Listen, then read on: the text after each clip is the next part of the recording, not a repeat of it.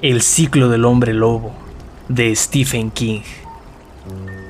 Octubre cuando Marty Coslow regresó a casa, después de haber recorrido las casas vecinas con las bromas y sustos propios de la noche de difuntos, la Halloween Night, tan celebrada por los anglosajones, las baterías de su silla de ruedas estaban casi agotadas y se dirigió directamente a la cama, aunque sin poder dormir, hasta que la media luna se elevó en un cielo helado, cubierto de estrellas que brillaban como chispas de diamante. Fuera, en la terraza, donde salvó su vida gracias a una ristra de cohetes y petardos, un viento helado soplaba arrancando las hojas secas de los árboles que descendían en una especie de torbellino, como un inútil sacacorchos que se estrellaba contra las losas. La luna llena del mes de octubre había pasado sobre Tarker's Mills sin producirse ningún crimen.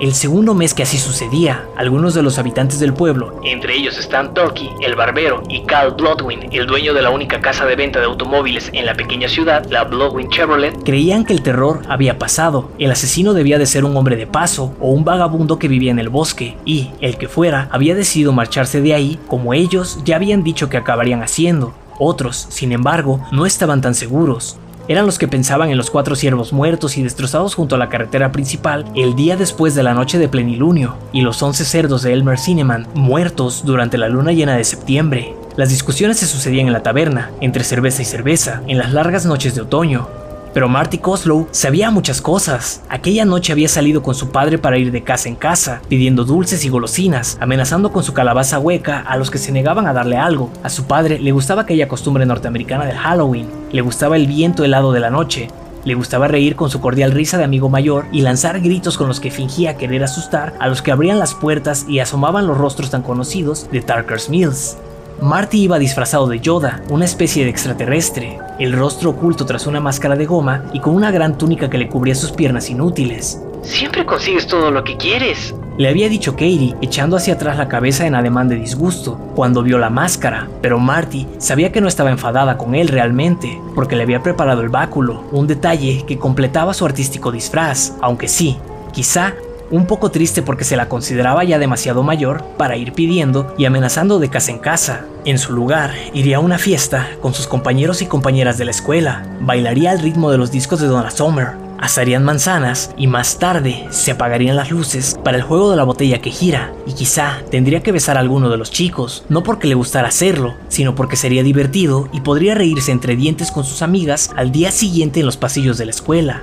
El padre de Marty lo llevó en su camioneta, porque esta tenía una pequeña rampa que podía ser utilizada para que Marty subiera y bajara. El chico bajaba de la camioneta y con su silla de ruedas recorría las calles, con su bolsa sobre el regazo. Así, había recorrido todas las casas de su calle y algunas otras más céntricas del pueblo, las de los Collins, los McKinnes, los Manchester, los Milliken y los Easton. En la taberna habían colocado un gran tazón lleno de palomitas de maíz rebosadas de azúcar, barras de chocolate en la rectoría de la iglesia congregacional y barras de mazapán en la rectoría Baptista. Después, Marty fue a los hogares de los Randolph, los Quinn, los Dixon y una docena o dos docenas más de familias del pueblo. Marty regresó a casa con su bolsa llena a reventar de golosinas y con un conocimiento terrorífico, casi increíble. Lo sabía, sabía quién era el hombre lobo, en una de las visitas realizadas por Marty, la bestia, la bestia en persona, ahora segura entre sus lunas de locura, había puesto algunas golosinas en su bolsa, sin darse cuenta de que el rostro del muchacho había palidecido, como el de un muerto, tras su máscara de Yoda. Bajo sus guantes, sus dedos apretaron el bastón que completaba su disfraz con tanta fuerza que sus uñas se volvieron blancas. El hombre lobo había sonreído a Marty y acarició la parte de la máscara que cubría su cabeza. Era el hombre lobo. Marty lo sabía, y no solo porque llevara un parche negro cubriéndole un ojo. Había algo más, cierto parecido vital entre el rostro humano de aquel hombre y la rugiente cara del animal que había visto en aquella noche veraniega y plateada por la luna, hacía ya cerca de cuatro meses. Desde su regreso a Tarker's Mills a su vuelta de Vermont, el día después de la fiesta del trabajo, Marty venía manteniéndose alerta, vigilante, seguro de que acabaría por volver a ver al hombre lobo, tarde o temprano, y que lo reconocería cuando lo viera, porque sabía que tendría que tratarse de un tuerto, aun cuando la policía le había dicho que lo tendría en cuenta y haría las comprobaciones pertinentes, cuando él le dijo que estaba seguro de que le había sacado un ojo al hombre lobo. Marty sabía que no le habían creído del todo, posiblemente porque solo era un niño o porque no estaban ahí aquella noche de julio en que tuvo lugar el enfrentamiento. De todos modos, eso no le importaba demasiado. Él sabía que las cosas habían sido así tal y como las explicaba.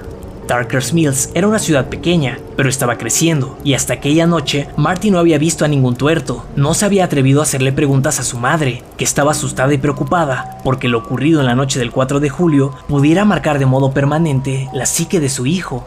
Sabía que si acudía a su madre con preguntas, éstas confirmarían sus temores, por otra parte, Darkers Mills era un pueblo pequeño, más pronto o más tarde acabaría por ver a la bestia, también con su rostro humano, de regreso a casa, el señor Coslow, el entrenador Coslow para sus miles de estudiantes presentes y pasados, pensó que Marty estaba tan quieto y tranquilo debido al cansancio y a la excitación de la noche. La verdad era que estaba equivocado. Con la excepción de aquella noche con la maravillosa bolsa de fuegos artificiales, Marty jamás se había sentido más despierto y más lleno de vida. Su principal pensamiento era, le había costado casi 60 días tras su vuelta de Vermont descubrir la identidad del hombre lobo debido a que él era católico y acudía a la iglesia de Santa María en las afueras de la ciudad. El hombre con el parche en el ojo, el hombre que había puesto una barra de mazapán en su bolsa y lo había acariciado en la cabeza por encima de su máscara de goma, no era católico. Muy lejos de ello, la bestia era el reverendo Lester Lowe de la Iglesia Baptista de la Gracia. Apoyado en el quicio de la puerta, sonriendo, Marty había visto con toda claridad el parche que le cubría el ojo, a la luz amarillenta de una lámpara que salía por la puerta entreabierta. Le daba al reverendo un aspecto casi de pirata, Siento mucho lo de su ojo, reverendo Lowe, dijo el señor Coslow con su recia voz de amigo mayor.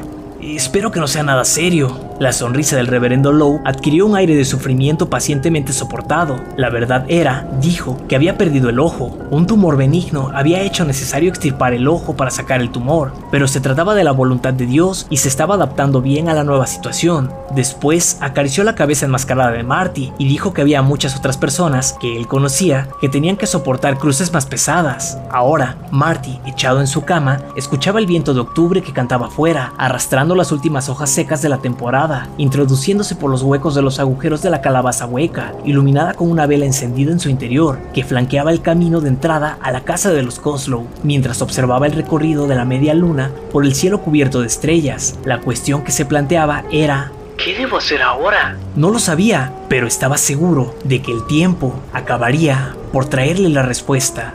Se quedó dormido con el sueño profundo y sin ensueños de los muy jóvenes, mientras que fuera de la casa el viento soplaba sobre Tarker's Mills, llevándose el mes de octubre y trayendo consigo el frío mes de noviembre, con su cielo de estrellas fugaces. Octubre, el mes de hierro del otoño.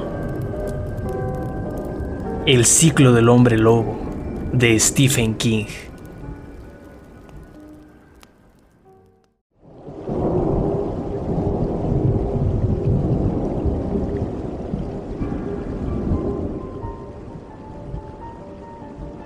Hola mundo, mi nombre es Fernando Palacios y estás escuchando Historias de Espantos, un podcast en el que grabo algunas historias de terror de mis autores favoritos. Espero que hayas disfrutado este episodio y si es así, me ayudas mucho siguiendo, suscribiendo y compartiendo mi contenido para que pueda seguir contando historias aquí. Así que dale like, suscríbete y compártelo con las personas que pienses que podrán disfrutar de una historia de espantos. Puedes encontrarme en Instagram como arroba fer.mr.bons y ahí comentarme qué historia, cuento o relato de terror quieres escuchar. Y si te ha gustado mucho este episodio, puedes ayudarme en el link de Boy Me a Coffee que está en la descripción. Gracias y nos escuchamos en la siguiente historia de espantos.